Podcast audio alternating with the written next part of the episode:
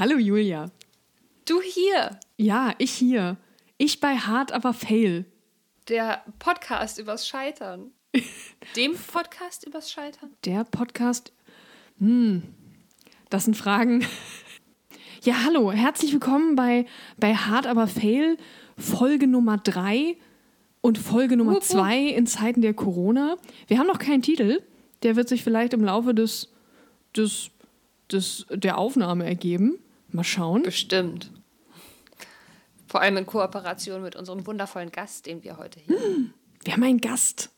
Ja. Mhm. Es geht immer weiter. Ein, wir machen ein, immer wieder neue Sachen. Ah, Gast. Einen anderen Menschen, der ja. mit uns spricht.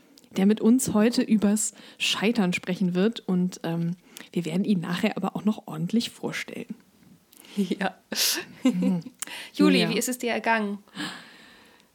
Ganz gut, ganz gut. Ähm, ich äh, bin immer noch in der Schauspielschule und gehe da auch immer noch hin. Das heißt, ich bin noch nicht im Homeoffice, äh, was äh, definitiv auch ähm, äh, Konfliktpotenzial gibt, muss ich mal sagen, weil ähm, ja, ich eigentlich natürlich, so wie viele andere, ins Homeoffice sollte. Ähm, jetzt gibt es in der Schule immer noch viele individuelle Bedürfnisse, die ich oft da auch nur vor Ort klären kann. Und ich merke aber auch, dass ich da so ein bisschen dran festhalte, weil es ein Stück Normalität einfach ist. Also wenn ich wirklich vier Tage die Woche dafür fünf Stunden hingehe, habe ich zumindest in der Zeit das Gefühl, haha, das Leben läuft noch ganz normal vor sich. Mhm, auch wenn wir natürlich ganz andere Dinge gerade zu tun haben, aber ja, damit ja, gaukle ich mir so ein bisschen Realität, nee, nicht Realität, sondern Normalität vor. Und ähm, ich ja, bin natürlich auch, also muss dazu sagen, ich bin alleine im Büro, also da ist niemand. Äh, ich kann niemanden anstecken, niemand kann mich anstecken. Das ist es ist ja auch total schön, wenn man zwischendurch einfach mal rauskommt. Ja. Nur alleine dieser Weg ist schon was Schönes, finde ich. Aber äh, ja, das vielleicht ändert sich das nochmal. Mal ganz ehrlich, irgendwie, ich bin, ich bin nicht systemrelevant. So, das muss man sich auch mal irgendwie sagen. Weiß nicht. Also. ja, nee. Aber äh, klar, das ist gerade noch so ein bisschen mein, mein, ja, mein, mein Problem, vielleicht auch mein Scheitern, Scheitern der Woche, dass ich, ähm, dass ich noch nicht im Homeoffice bin. Hm. Mein Scheitern der Woche, mein Scheitern der Woche ist, ähm, dass ich habe ja letzte, letzte Woche habe ich sowas gesagt wie, ja, wir kommen jetzt alle zur Ruhe und es tut uns vielleicht auch allen mal ganz gut, mal weniger mhm. zu tun. Und, so. mhm. und ich tue halt gar nicht weniger, leider. Also ja, die Vorstellungen finden nicht statt, aber ich habe das Gefühl, nach der ersten Schockstarre des äh, der Corona-Quarantäne ist jetzt irgendwie ganz viel los und dauernd habe ich irgendwelche Videokonferenzen, auch unabhängig von diesem Podcast und äh, muss irgendwelche Dinge organisieren und es ist ja voll cool, auch was zu tun zu haben. Aber ich habe das Gefühl, ich habe so ganze Arbeitstage jetzt gerade zu Hause und ich bin doch freischaffend. Ich dachte, ich habe erst mal frei. Aber ich beschwere mich nicht. Ich beschwere mich nicht. Ich finde es eigentlich ganz cool, muss ich sagen. Also ich finde nicht die Corona-Pandemie cool. Das möchte das nicht. Ich finde es schön, dass ich Dinge zu tun habe, weil sich dadurch doch ja. die ganze Sache ein bisschen leichter ertragen lässt. Ja, verrückt, oder? Dass das echt schwer auszuhalten ist, ähm, nicht gebraucht zu werden. Und ich, vielleicht ist es auch deswegen, dass ich da, dass ich da immer noch in mein Büro gehe, ähm, weil ja, weil ich da das Gefühl habe, ah, wenn das Telefon klingelt oder was, ne, dass ich irgendwie, dass ich gebraucht werde oder, oder ja, Teil von etwas bin. Und wenn ich zu Hause sitze, kriege ich ganz schnell das Gefühl, das einfach nicht mehr zu sein. Ja, dementsprechend, also gesund bin ich, gesund bist du auch. Das ist schon mal was Gutes. Heute habe ich eine Packung Klopapier gekriegt. was auch wirklich nötig war, weil wir hatten nur noch zwei Rollen und wenn jetzt das nicht heute oder morgen irgendwann passiert wäre, dann wäre es irgendwann doof geworden. Und ähm, hat aber geklappt. Der Tipp ist, Leute, Herzlichen geht morgens. Geht ah. morgens zu Butni und DM und äh, Rossmann und Co. Dann kriegt man was. Ich war gestern im Rewe und, und ich war fast richtig, ich war richtig gerührt, ähm, dass ich bin da so reingekommen und okay, Brot war nicht mehr da, egal. Ähm, aber es war eine total volle Gemüseabteilung und ich habe so ein bisschen Tränen in den Augen bekommen und dachte, ah, ist doch noch alles okay. Paprika mhm. sind da und Frühlingszwiebeln und Salat und so Dinge und ähm, fühlte mich irgendwie ich weiß auch nicht. Und da waren auch alle sehr nett. Und wir sind alle aus dem Weg gegangen und haben uns alle irgendwie haben so komische Kurven umeinander gemacht. Und ähm, irgendwie war das ganz, das war ganz schön. Apropos ähm, letzte Folge. Ich redete ja über den Buchladen mhm. und äh, dass der Bücher mit dem Fahrrad ausfährt, tut er auch immer noch. Aber man kann mittlerweile auch, äh, der Herr Tschentscher, das ist der Bürgermeister von Hamburg, der hat erlassen, dass man ähm, Bücher, also Buchläden, wenn sie sowas wie eine Klappe haben oder ein Fenster, wo sie Bücher rausgeben können, ihre Bücher auch äh, direkt rausgeben dürfen, bestellt, vorbestellte Bücher. Also man darf nicht in den Laden rein, man darf jetzt da nicht rumschlendern und so. Aber wenn man ein Buch bestellt hat, dann kann man auch zum Laden kommen und dann sein Buch da abholen. Natürlich alles ohne Kontakt. Also das Geld wird in so eine Schale gepackt und so. man berührt sich nicht und so. Aber das ist auch möglich. Und ich finde, das ist eine super Sache. Dass man jetzt einfach wirklich, das ist ein großer Lebensqualitätsgewinn, finde ich, Zugang zu Büchern zu haben, unkompliziert. Man muss nur anrufen und sagen, habt ihr das, das, das? Und das meiste werden sie haben. Und das macht nicht nur die eine Buchhandlung, in der ich arbeite, ne? das machen viele in Hamburg. Äh, und dann kann man weiterlesen. Das ist super, finde ich. Cool. Das ist sehr, sehr schön. Mhm. Ja, es ist irgendwie eine seltsame Situation. Ich merke auch, dass, also letzte Woche hat mich ja das Thema äh, Fear of Missing Out, äh, also Corona-FOMO, ähm, beschäftigt, dass irgendwie alle alle mit irgendwelchen Sachen am Start sind, nur ich nicht. Ähm, da habe ich aber auch das Feedback bekommen einer, einer guten Freundin, die meinte, naja, Juli, ähm, also machst du jetzt einen Podcast. Ähm, also irgendwie, du bist jetzt auch Teil von den Leuten, die was rauswerfen. Ähm, Stimmt. Hat sie natürlich nicht ganz unrecht das ist okay. Ich, ich merke sogar, es geht so, auch so bei Facebook gehen so, so, so äh, hier so ins, inspirierende Zitate so rum. Ne? So, irgendwie, dass Shakespeare während der Pest-Quarantäne äh, mm, King Lear geschrieben King hat. Lear geschrieben hat. Und ähm, alle jetzt so, ja, und jetzt wir. Macht was aus dieser Quarantäne. Und äh, es ist ein bisschen natürlich äh, hypocritical hier, äh, wenn ich jetzt sage, nee, weil wir gerade einen Podcast machen in der Zeit, die wir gewonnen haben. Aber ich finde, da muss man ein bisschen den Druck rausnehmen und sagen, nee, wir müssen jetzt nicht irgendwie das nächste Theaterstück für die Jahrzehnte schreiben oder da muss jetzt nicht der krasse Roman rauskommen oder wir müssen jetzt nicht 20 Kilo weniger wiegen, wenn wir hier aus der Quarantäne rauskommen. Eher also, mehr. Also, entschuldige mal. Ich sitze also, nur auf der Couch und esse. Ich finde, wenn am Ende dieser Zeit, wie auch immer lange sie dauert, keine Ahnung, Leute einfach, weiß ich nicht, nicht, so, nicht eine Scheißzeit hatten nur. Oder vielleicht ihre Fenster geputzt haben. Oder ihre Steuererklärung gemacht haben. Ja, cool. ich finde auch, dass die, das psychische Überstehen dieser ganzen Sache schon an sich ein Accomplishment ist. Also. Voll. Und voll, äh, I agree. Aber warum rede ich so viel Englisch heute? Das ist ja schrecklich. ich habe es aber auch gerade also, gemerkt. Was ist denn das schlimm. scheiß deutsche Wort für hypocritical? Das habe ich mich wirklich schon ganz oft gefragt. Ich finde kein Äquivalent. Es ist wie bei appreciaten. So. Äh. Ich finde kein gutes Äquivalent. Unsere Scheißprobleme. Naja. ja. Wir haben einfach keine deutschen Wörter. Nee, aber um das jetzt mal abzuschließen, ich, ich finde, du hast recht. Ähm, wir sollten erstmal alle auch anerkennen, dass es wirklich eine schlimme Situation ist und äh, vor allem die Menschen, die da draußen um die Leben kämpfen. Also es, es ist auch okay, dass man erstmal klarkommen muss. Ja. Und, und wenn jemand den neuen King Lear schreibt, ey, geil, geil. herzlichen Glückwunsch. Königin Lear oder so. Ja, aber das, ich meine, das ist ja im Grunde der gleiche ähm, der gleiche äh, ähm, Kapitalismusdruck, der uns eigentlich normalerweise erwartet, nämlich ähm, hier macht mal geile Voll. Sachen. Und der ist, der ist Voll, einfach schrecklich. super einfach äh, auf diese Quarantäne zu übertragen. Also, dass man plötzlich denkt, ja, ihr seid zu Hause, aber ähm, macht mal trotzdem geile Sachen. Und äh, weiß ich auch nicht. Wie gesagt, ist eine komische Situation, weil wir machen halt gerade was.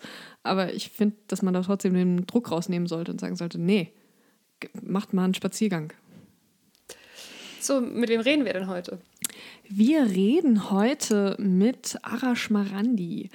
Arash ist ein Schauspieler aus Berlin, äh, den, äh, den ich seit, weiß ich gar nicht, seit zehn Jahren schon kenne und uns immer mal wieder unsere Wege sich kreuzen. Ähm, und der äh, mit uns äh, übers Scheitern redet. Ich bin mal ganz gespannt.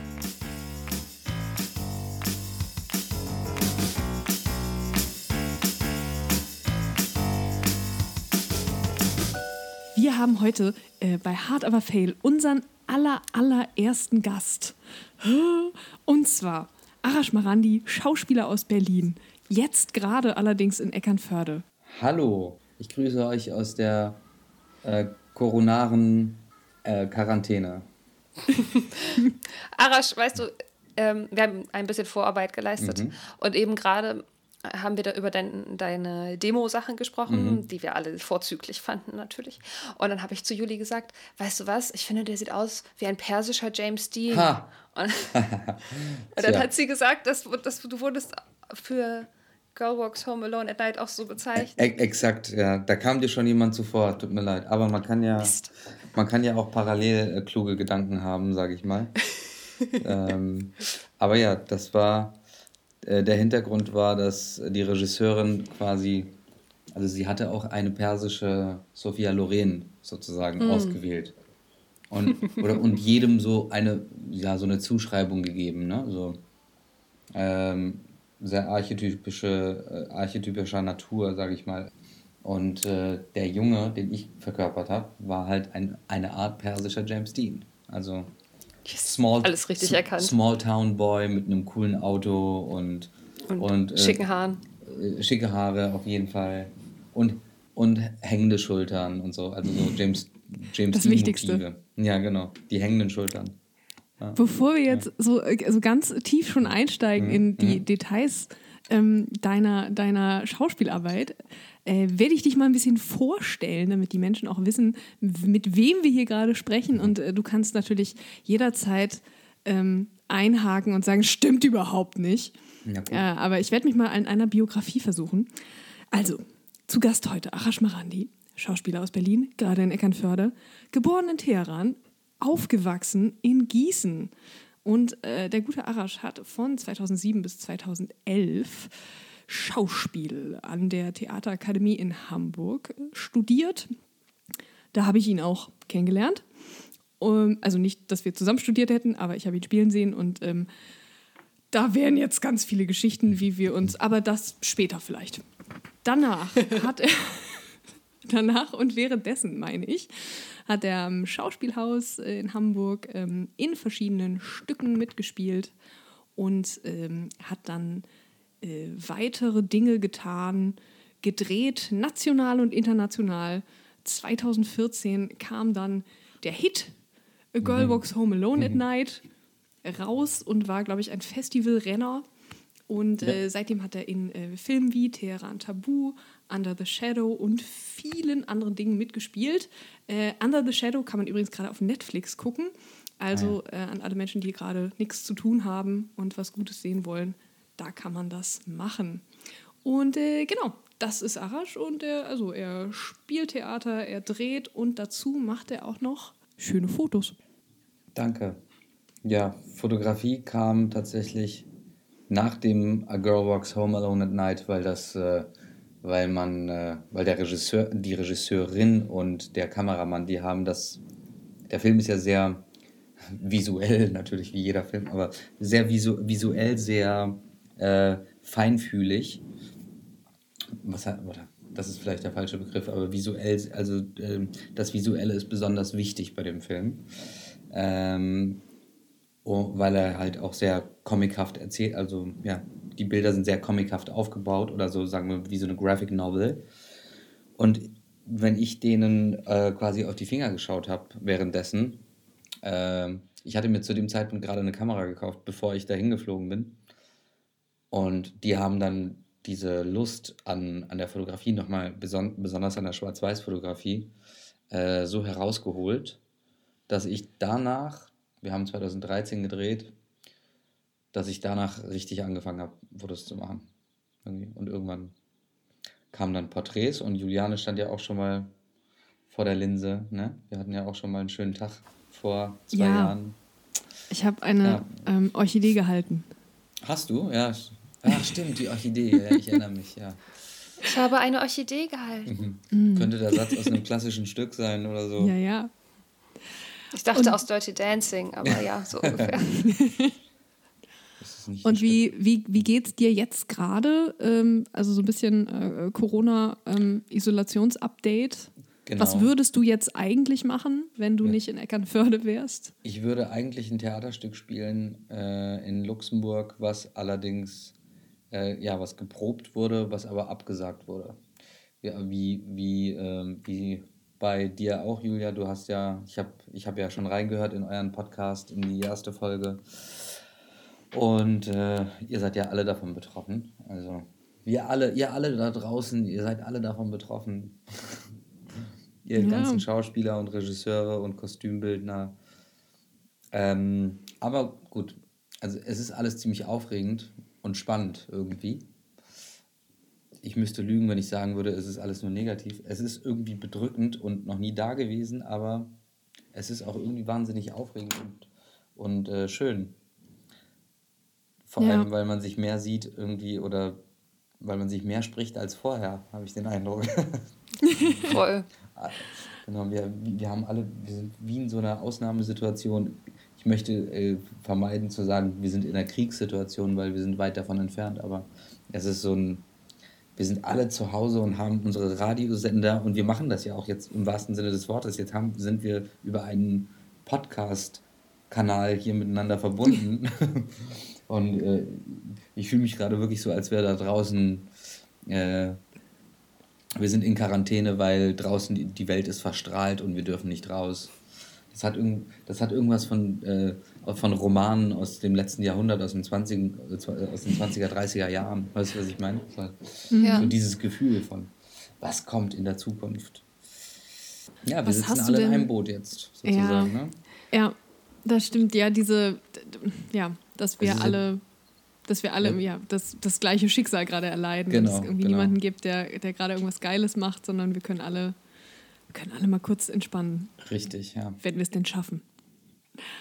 Was hast du denn gedacht, als wir vor, ich glaube, Monaten schon mhm. um die Ecke kamen und äh, dich gefragt haben, äh, wir machen einen Podcast, es geht um Scheitern, mhm. hast du Bock mit uns zu reden? Ähm, ja, Schauspiel und Scheitern. Was, was, was hast du mhm. gedacht, was wir da von dir wollen oder ähm, was man darüber erzählen könnte, ob dich das irgendwie betrifft überhaupt oder ob das irgendwie, wo du denkst, äh, ja, also bei mir läuft's. Mhm. mhm, mhm.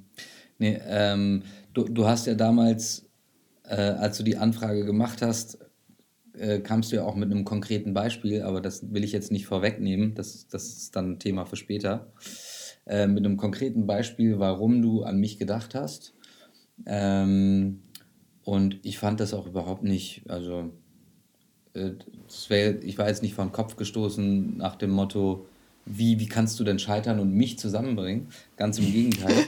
ähm, scheitern äh, spielt eine große Rolle in meinem Leben oder Versagensangst, Existenzangst, äh, wie, wie bei vielen anderen Schauspielern auch.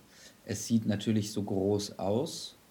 Äh, ja, natürlich, ich meine, ich habe tolle, wahnsinnig tolle Projekte gemacht, aber es waren tatsächlich nur, also hat, manchmal denkt man sich so, hat Da Vinci eigentlich, was hat Da Vinci eigentlich alles gemacht? Na gut, der hat viel mehr gemacht als wir wahrscheinlich, aber der hat im Grunde nur die Mona Lisa gemalt und dieses andere eine Ding da, ne? Den Kreis mit dem. der auf meiner Krankenkarte drauf ist, genau. Genau, genau, genau. Und auch noch das Abendmahl. Genau, und auch, noch, na gut, das Abendmahl. Ja, gut. Okay. Aber das war's. Und damit, und damit ist er hausieren gegangen, ne? Nein. Nein, also Spaß, aber. Der hatte auch noch kein Netflix und Instagram. Stimmt, stimmt. Da musste die Zeit irgendwie tot. Ja, aber der hat ja auch tausend andere Sachen gemacht, die nicht so äh, oder die nicht so verbreitet sind, aber die, die man als Kenner dann weiß. Äh, aber bei mir waren es wirklich nur, was Filme angeht, drei Stück im Grunde oder vier, die aber eingeschlagen sind oder auf großen Festivals liefen. Und ähm, auch in Abständen von, ich glaube, der eine 2013 also gedreht, der andere 2015 gedreht, der andere 2017 gedreht. Ähm, aber die kamen halt um die Welt. Und das war dann, das sah dann wahrscheinlich auch in, in Social Media immer so aus, als würde sau viel passieren. In der Zwischenzeit habe ich auch andere Dinge gemacht. Ähm, und konkret ging es halt um einen Film, der nicht zustande gekommen ist, weil ich das amerikanische Visum nicht bekommen habe dafür. Ja. Kannst du Oder, da, ja, aber gerade sagen, kannst du da von, von Anfang erzählen? Also wie, ja. wie, in welchem Jahr befinden wir uns? Wir befinden uns im Jahr 2015. Heißt ein Jahr nach A Girl Walks Home Alone at Night. Und genau, im, so, im, Grund, im, Grund, im Grunde zwei Jahre nach Dreh und, ja. ein, und einem und äh, ein Jahr oder anderthalb Jahre nach, nach Premiere auf Sundance, auf dem Filmfestival. Mhm. Und, und, und 2015 kam dann diese Anfrage, ähm, als der Film dann gerade in Deutschland angeliefen, äh, angelaufen war. Ähm, kam diese Anfrage für die Rolle eines afghanischen Fixers, nennt sich das. Also ein Fixer ist quasi so einer, der, der Journalisten dabei hilft, äh, sie zu äh, embedden, wie der amerikanische Begriff ist, also sie so einzubetten in mhm. ne, und keine Ahnung, mit Taliban zusammenzubringen für, für Interviews oder sowas. Und ähm, der Regisseur selbst hat auch, hat auch äh, journalistisch gearbeitet und hat so jemanden kennengelernt und wollte dann quasi einen Film über ihn machen, wie dieser nach Amerika kommt und bei seiner Mutter ähm, in Kalifornien lebt, während der amerikanische Journalist selbst noch in Afghanistan ist. Ah, okay. Und mhm. für diese Rolle wollten sie mich casten und also haben sie dann auch gecastet, haben sie mich dann auch gecastet, sogar über E-Casting. Skype dann oder so? Ähm, nee, nee, als Aufnahme sozusagen. Also ah, ich ja, habe die Szene okay. aufgenommen, denen geschickt und die waren, die waren sich wahrscheinlich schon schnell sicher vorher und ähm, das ist ja natürlich auch ein Türöffner, wenn man in einem Film war vorher, der gut angekommen ist, dann und man dann ein gutes Casting abliefert, dann ist es in der Regel, da wird nicht mehr so viel rumgedruckst, wie können wir es mit dem machen oder ist der bekannt genug oder all diese Dinge. Ja. Obwohl das ja alles, wir sprechen ja immer noch von Independent-Filmwelt. Ne? Also in die Räume wie A-Lister, Schauspieler XY, in die Räume komme ich gar nicht rein. In diese Räume kommt, also darum geht es ja eigentlich. Kommst du vor bis zu diesem oder jenem Caster? Ähm, und das passiert eigentlich in den seltensten Fällen, weil es schon klar ist von vornherein, wer das ist. Äh, weil, das, weil der Film halt eine gewisse Art von Schauspielerriege haben muss, ne? um finanziert zu werden und so weiter. Es gibt Ausnahmen natürlich. So. Ähm, jedenfalls habe ich die dann bekommen, die Rolle. Und dann sollte ich meine ganzen meine ganzen Unterlagen einreichen und, und Zeitungsartikel und so weiter und so weiter und Empfehlungsschreiben. Da bin Moment, ich bei jedem. Was? Das musst, musst du nochmal erklären. Du musstest also quasi Visum.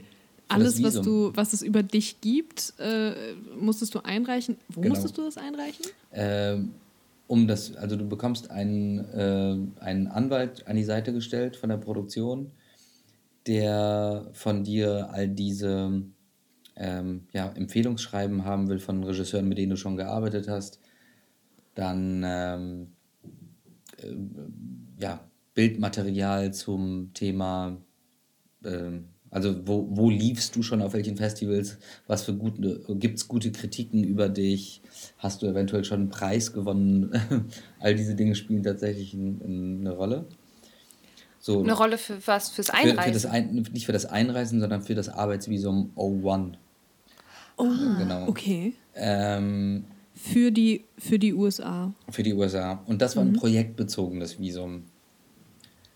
das kam aber dann, ähm, das kam aber alles dann nicht rechtzeitig bei denen an. Oder es gab irgendwie einen Breakdown, hatten sie, hatten sie dann erzählt. Also das Visum war quasi schon abgesegnet, aber äh, kurz, vor, kurz vor Schluss ähm, der, der letzte Schritt fehlte quasi. Und die Produktion musste an diesem festen Datum anfangen zu drehen. Und äh, das war denen zu riskant, um dass sie nicht mit der Gewerkschaft irgendwie Ärger bekommen. Also ich dachte, Und du warst schon in den USA, als du das alles rausgefunden hast? Nein, nein, nein, ich war noch hier. Also mein Flug war quasi Ende Juli 2015 äh, angedacht. Und dann war es so bis vier Tage vorher war es noch alles, ah ja, komm, das Visum kommt, das kommt schon noch, kommt schon noch, ja, ja, komm. Ist knapp, ist knapp, ich Krass. weiß, aber es kommt schon noch. Und dann zwei Tage vor Drehbeginn haben sie dann äh, einen Kumpel von mir halt besetzt dafür, von, aus, von dort. Und das war dann, das war dann sozusagen die Absage. Aber das, Schei aber das Scheitern war gar nicht so sehr da. Also ich muss sagen, ich hatte, ich hatte eine große Angst irgendwie, äh, weil das, ich will nicht sagen, das war mein Lebensziel, nach Amerika zu kommen, aber es war schon, äh, weil ich, ich erzähle die Geschichte mal so, ich war mit zwölf das erste Mal in den USA. Damals hatte ich mit Schauspiel noch nichts am Hut. Ich dachte, ich werde Arzt. und äh, und äh, Familie. Ich habe Familie in den USA. Ähm, in Kalifornien. Und das war der, einer der schönsten Sommer meines Lebens mit zwölf. Und äh, ich hatte eine Cousine, äh, mit der ich, äh, zu der ich immer scherzhaft gesagt habe, eines Tages komme ich hierher äh, und dann baue ich ein großes Haus für uns alle zusammen und dann werden wir da mit der ganzen Familie drin leben. Und, ähm, und sie hat mich dann mit immer dann aufgezogen. Wann kommst du denn endlich? Wann baust du endlich das oh. Haus? und aber Irgendwann was für ein schöner ich, Traum. Ja, es war total, also größenwahnsinniger persischer Traum. aber, also, was heißt größenwahnsinnig? Aber das war, das war halt wirklich so irgendwie dahergesagt. Und irgendwann hatte ich ja, irgendwann, das war ja dann, war mal, da war ich zwölf und das erste Mal wieder da war ich mit 28, als ich den Film gedreht habe. Also 16 Jahre später. Und da war, du musst dir vorstellen, da, dazwischen war dann der 11. September und all dieses, also die USA, das war für mich so ein weit weg und schwierig yeah. einzureisen und äh, ich hatte nie Ambitionen dahin zu kommen und all diese Sachen. Und erst als diese Anfrage für A Girl Walks Home kam, kam erst wieder äh, das erste Mal dieser Kontakt zu den, zu den Vereinigten Staaten überhaupt. Und dann kam dieser, ja, dann kam halt A Girl Walks Home und dann kam dieser Film mit James Franco in der Hauptrolle. Ähm, und das wurde dann für mich zu so einem, also ich konnte diesen Druck dann nicht irgendwie verarbeiten. Also ich war froh auf, also einerseits äh, am Boden zerstört, aber auf der anderen Seite auch etwas froh, dass es nicht geklappt hat. Weil ich hm, dachte, ich, ja. könnte diesen, ich, kann diesen, ich könnte dem Druck gar nicht äh, standhalten. Und ähm, ja, und dann hat es halt nicht geklappt. Mein Kumpel wurde besetzt. Ähm, für mich war das schon etwas deprimierend. Also äh, gerade in der Folgezeit. Aber eher aus dem Gedanken heraus, Junge, was ist denn falsch mit dir? Dir wird alles vor die Füße geschmissen und du willst es nicht oder du kannst es nicht annehmen, bist du beknackt. Aber du konntest ja gar ja. nichts dafür. Nee, ich konnte auch nichts dafür. Aber trotzdem ja, trotzdem dieses Durchatmen von Donnerwetter, Gott sei Dank, Gott sei Dank hat es nicht geklappt. Mhm. Weißt du? Mhm. Weil ich gedacht habe, kann, kann, ich dem überhaupt, kann ich neben James, also was, pff, was ist, wenn ich mit James Franco irgendwas Hartes, also und normalerweise klappt es, wenn man ins kalte Wasser geschmissen wird, klappt es sowieso, aber äh, diese Aufregung davor war schon so riesig, ähm, dass ich dann doch irgendwie auch erleichtert war. Aber wie spannend, weil das ja, ja auch so in, in, in, unserem Schauspieler-Selbstverständnis eigentlich gar nicht ja. vorkommen dürfte. Ne? Ja, diese, richtig. diese Erleichterung eigentlich richtig. fast was Verbotenes hat, weil wir natürlich alles machen sollen und uns alles Exakt. trauen sollen und ähm, für alles bereit sein sollen. Ja, ich habe halt nach, in der Folge danach, äh, in, den, also in den Jahren danach eigentlich gelernt, ich hatte ein schönes anderes Projekt Das hat, Ah, dann, das das, ist ja super. das hat ja dann wieder ein bisschen gedauert, bis es geklappt hat, aber äh, äh, ich, ich habe dafür dann in äh, Mexiko einen tollen Film gedreht. Ähm, mit coolen Leuten an einem schönen Ort. Der Was auch, war das? Ähm, dieser, der heißt äh, Fireflies auf Englisch, beziehungsweise Luciérnagas. Luciérnagas auf äh, Spanisch. Die Geschichte eines Geflüchteten aus, äh, aus dem Iran, der nach Mexiko kommt. Und äh, dort sein Leben quasi bestreiten muss. Also, also die Anfragen kamen dann doch immer irgendwie, auch wenn sie unregelmäßig oder mit großen Abständen kamen. Und wenn ich jetzt zurückblicke, ist es eigentlich eher ein, guck mal, du hast äh, dieses und, also ich habe meine, meine schönen Projekte machen können. Ähm, man muss sich halt nur befreien von diesem, es muss, von diesem, von diesem Gedanken, es muss eins auf das nächste folgen. Marlon Brando hat mal, glaube ich, das hat Johnny Depp mal erzählt in einem Interview, dass Marlon Brando ihn gefragt hätte, äh, wie viele Projekte machst du so pro Jahr? Ich weiß nicht mehr, was er geantwortet hat, aber irgendwie zwei, drei oder was weiß ich. Und Marlon Brando meinte auch nur so, nee, zu viele, zu viele. Ein, ein Film pro Jahr, ein Film pro Jahr. Also, dass man, dass, man, dass man sich dem gar nicht sonst hingeben kann. Weißt du? Natürlich gibt es Schauspieler, die sind Marken und die hauen ein gutes Projekt nach dem nächsten raus, ja. Wie, wie Leistungssportler sind die.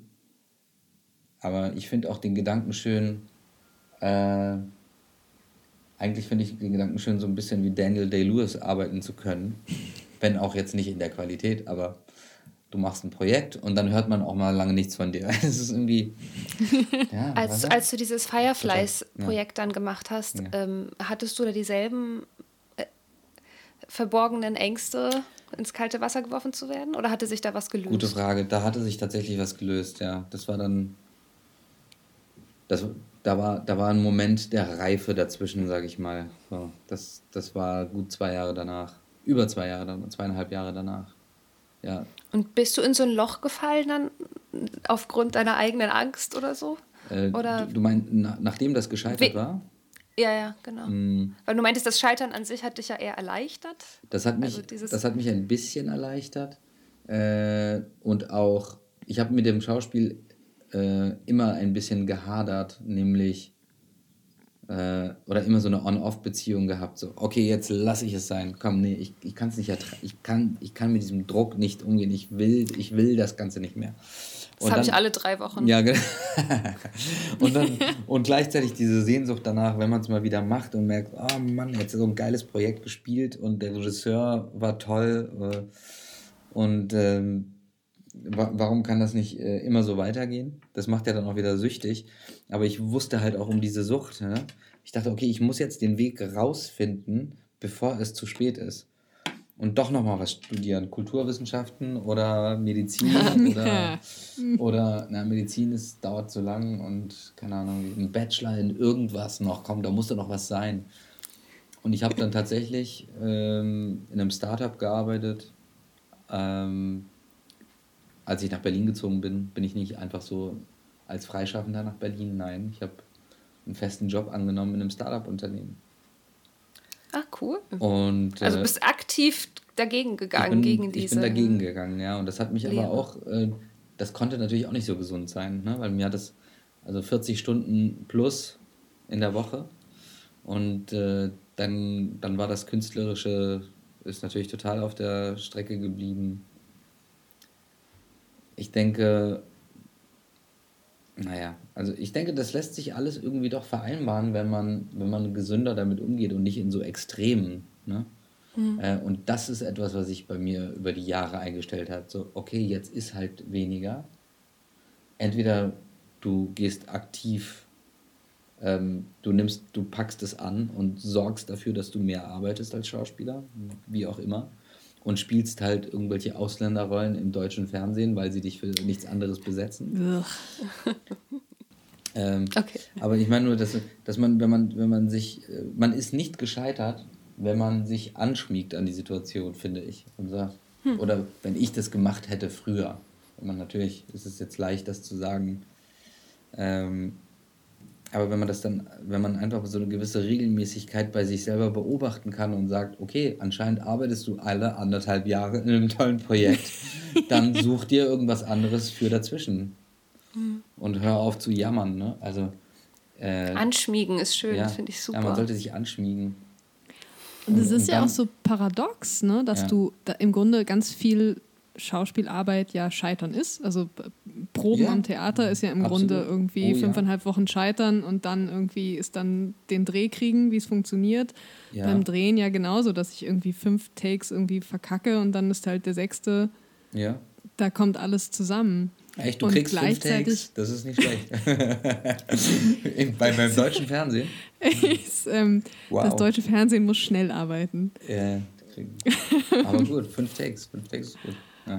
Und ähm, dann aber wiederum erlebe ich das mal so, dass ich das Gefühl habe, mein Lebenslauf darf ähm, halt ne, bei den einschlägigen Plattformen, wo wir uns ja. anmelden, bei Filmmakers, Schauspielervideos, genau. alles Mögliche, darf keine Lücke sein, da darf, ähm, da, ne, wenn da irgendwie ein Jahr lang nichts passiert ist, denkt man so, oh, dann nicht, dass die Caster und Casterinnen denken, ich mache nichts.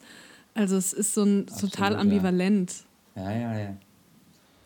Aber ja, das wird uns so eingetrichtert. Deswegen ist das, äh, wenn, man, wenn man so ein Richtigmacher ist, wie ich auch, und denkt so, oh, es muss alles seinen Weg gehen. Ah, ich muss doch auf eine, also ich muss doch auf eine staatliche Schauspielschule. Ich muss, weil alles andere, dann bin ich ja gar nichts wert. Ne? Also wie soll ich denn dann überhaupt weiterkommen? Schauspiel ist ja nicht die ganze Identität, sondern Kunst überhaupt. Kunst ist äh, der, das große Fundament. Und ich glaube, deswegen, deswegen habe ich mich auch in die Fotografie ein bisschen gerettet, auch wenn ich jetzt kein, ich sag mal so, ich mache gute Fotos in gewissen Bereichen äh, und ich mache sie in erster Linie für mich, sagen wir es mal so. Und das hat mir so viel wiederum für die Foto, äh, für, fürs Schauspiel gegeben. Ne? Hm. Also, ich, ich glaube, das ist ja. ein sehr wichtiger Punkt, dieses ähm, also bei uns ja. ist Schauspiel, aber ja. auch wenn man Arzt ist oder so, die, die dieses, diesen Call oder, oder diese Berufung, die man hat, mhm. nicht zu verwechseln mit der eigenen Identität. Ja, also vollkommen. falls das da mal schief läuft, dass man trotzdem sich was behält, was Absolut. irgendwie einen aufrecht hält. Ja. Absolut. Das ist für mich voll die Riesenaufgabe. Ja. Also ja. bin ich schon so oft dran gescheitert. Fast jeden Tag. Ja, ja, ja. Da gebe ich dir absolut recht. Das ist ja, das lässt, also wie lässt sich denn Scheitern überhaupt definieren als, also wie kommt man auf den Kern des Scheiterns? Es hängt immer mit Perspektive zusammen, mit Vergleich. Ne? Und mittlerweile denke ich mir auch so, ja, also gemessen an gewissen Dingen, die ich vielleicht hätte haben wollen, die ich aber heute vielleicht gar nicht mehr haben will, bin ich vielleicht hier und da gescheitert weil ich mir selber im Weg stand. Vor allem. Nicht, weil es mir von außen verbockt wurde, sondern weil ich Ängste hatte. Weil ich mich darüber gefreut habe, dass ich die Rolle nicht bekomme, weil ich zu große Angst hatte, da zu versagen. Und in dem Sinne bin ich dann gescheitert an meinem Anspruch, meine Ängste abzubauen. Sagen wir es mal so. Aber ja. Danke, dass du das alles so erzählst. Das ist ja. mega cool. Naja, das ist das einzig Wahre halt. Das ist, das, das ist, also so, so habe ich es jetzt für mich gelernt zu formulieren, sagen wir es mal so. Ja. Aber klar doch, ja. Wie will man es denn, wie will man es denn sonst sagen, wenn, wenn nicht so? Ja. Also, mhm. was soll man noch sagen abschließend? Äh, man sollte eigentlich golden, äh, die goldene Mitte finden zwischen sich nicht verrückt machen äh, und sich trotzdem Selbstwert geben und ähm, nicht, äh, also auch sich trauen zu sagen, man ist gescheitert oder man hat nicht das bekommen, was man vielleicht wollte und dann das neu formulieren, was will man eigentlich und ähm, ja. Ja, das Scheitern nicht so ein ja, die Integration von Scheitern ins normale Leben, das Scheitern nicht so, ja, ein, genau. so ein Leben anhaltendes Aber, Event. Ja, sich, ist, sich ja. nicht davon kaputt hauen lassen, ne? Also, sondern okay, weiter.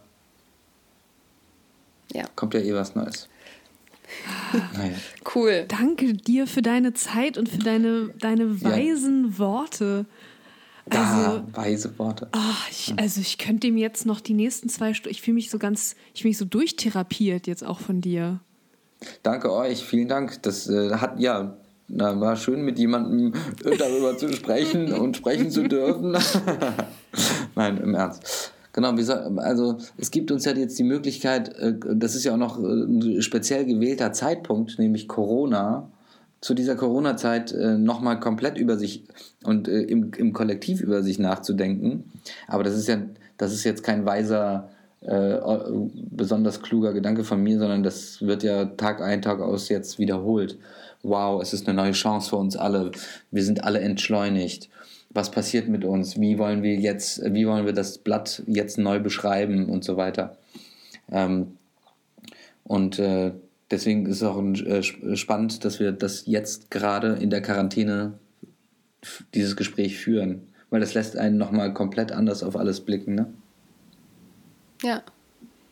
Hast du noch irgendwas Möchtest du noch für was Werbung machen? Das ist natürlich auch ein super Zeitpunkt. Während ja, ich, ich, ich, ja. ich, ich wollte meine Mutti noch mhm. grüßen und ähm, eigentlich äh, wollte ich nur Werbung machen für die Lebenseinstellung, dass man künstlerisch durchs Leben gehen soll, auch wenn man dafür nichts bekommt.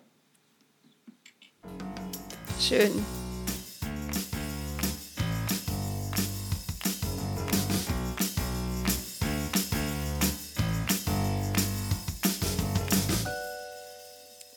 Ja. Hallo Juli. Ein schönes Interview war das mit Arash. Unser erstes Interview. War sehr, ähm, ging sehr tief. Voll schön. Äh, dass er sich auch so geöffnet hat. Wir klingen gerade so wie seine Eltern. Schön, dass ja, er sich wirklich? endlich geöffnet hat und mit uns gesprochen hat. Hm, nee, der also Junge. Ich, ich, fand, es war, war ein großes Vergnügen. Ich habe das sehr gern gemacht. Ja, und ich glaube, es gibt da, also wir haben natürlich viel über Schauspiel gesprochen, aber ich glaube, es gibt da eine, eine Übertragbarkeit auf, ähm, auf alle Berufe oder auf alle ähm, Menschen, ähm, dass man eben, ja, dass die Dinge, also dass man einfach manchmal abwarten muss, äh, was da kommt. Und ähm, dass man viele Dinge vielleicht einfach mal erstmal machen muss und dann kommt das nächste und dann kommt das nächste. Und dass dass dazwischen daran scheitern ähm, nicht das Ende der Welt bedeutet. Ich fand es sehr interessant, dass er gesagt hat, ähm, also dieses Event, was wir so als das große Scheitern herausgestellt hatten, dieses nicht einreißen dürfen, ähm, dass das für ihn gar nicht das Scheitern war. Ja. Sondern das Scheitern war, dass er eigentlich sich gar nicht zugetraut hatte, es zu tun. Diese Angst, die da auch bei ihm immer mitschwingt, finde ich, fand ich äh, sehr ähm, ja irgendwie ka ka kathartisch. Also schön zu sehen, dass es da sowas gibt, was alle verbindet. So eine Angst davor zu scheitern auch. Ne? Er hatte halt Angst, dass er dem nicht gerecht wird. Verkackt. Ja. ja, Mensch, Juli, diese nächste Woche, woran will, willst du denn nächste Woche scheitern? Hm. Woran nimmst du dir vor zu scheitern? Ich, ja, ich will versuchen, äh, mein. Ähm die Balance zu finden zwischen äh, meinen Alltag aufrechtzuerhalten und äh, trotzdem Corona-konform äh, mich in dieser Welt zu bewegen. Also weiter zu gucken, wie kann ich, ähm, wie kann ich meinen Job in der Schauspielschule machen, ähm, aber eben auch die Menschen um mich herum nicht gefährden. Ähm, ich hoffe, dass das nicht falsch verstanden wurde ähm, am Anfang, dass ich da noch in mein, ist ja jetzt auch ein bisschen skandalös, wenn man sagt, ich gehe noch in mein Büro. Ähm, und äh, genau, habe natürlich hier auch noch jemanden zu Hause sitzen, der das irgendwie auch super uncool findet, dass ich nach draußen gehe noch. Und ja, scheitern an der Balance zwischen Arbeit, Beziehung und Corona. Ja, ich äh, werde wohl scheitern an den daran, die kreativen Möglichkeiten, die sich mir so eröffnen, die dann auch zu nutzen. Ich fühle mich gerade ein bisschen voll. Mhm. Da scheitere ich dann doch wieder an mir selbst, wie immer. An diesem Man denkt, man müsste unbedingt etwas tun, aber, aber man will irgendwie gar nicht. Komm, wir lernen jetzt mal aus unserem Interview und, und trinken ein Glas Wein. Oder so, ja. zwei oder fünf. Und Ich habe mir ein Glas Wein aufgemacht zwischen Interview und diesem Part. ein gerade, ganzes Glas Wein hast du dir aufgemacht? Ja. ich habe anscheinend auch schon mehr getrunken, als ich Julia dachte. hat mehrere Gläser einfach in ihrem Kühlschrank stehen, schon vorbereitet. Toll. Das war Folge Nummer drei. Wir essen jetzt was, wir trinken jetzt was. Wir hören uns nächste Woche. Vielen Dank fürs Zuhören. Followt uns auf Instagram. Hard, aber fail in einem Wort durchgeschrieben auf Instagram. Empfiehlt uns Menschen, wenn ihr das Bedürfnis habt. Da freuen wir uns riesig drauf. Schreibt uns wenn was. noch mehr Menschen. Ja, schreibt uns Dinge auf Instagram oder. Nee, eigentlich nur auf Instagram. Eigentlich nur auf Instagram. Und bleibt gesund, wenn ihr könnt. Ja. Tschüss. Tschüss.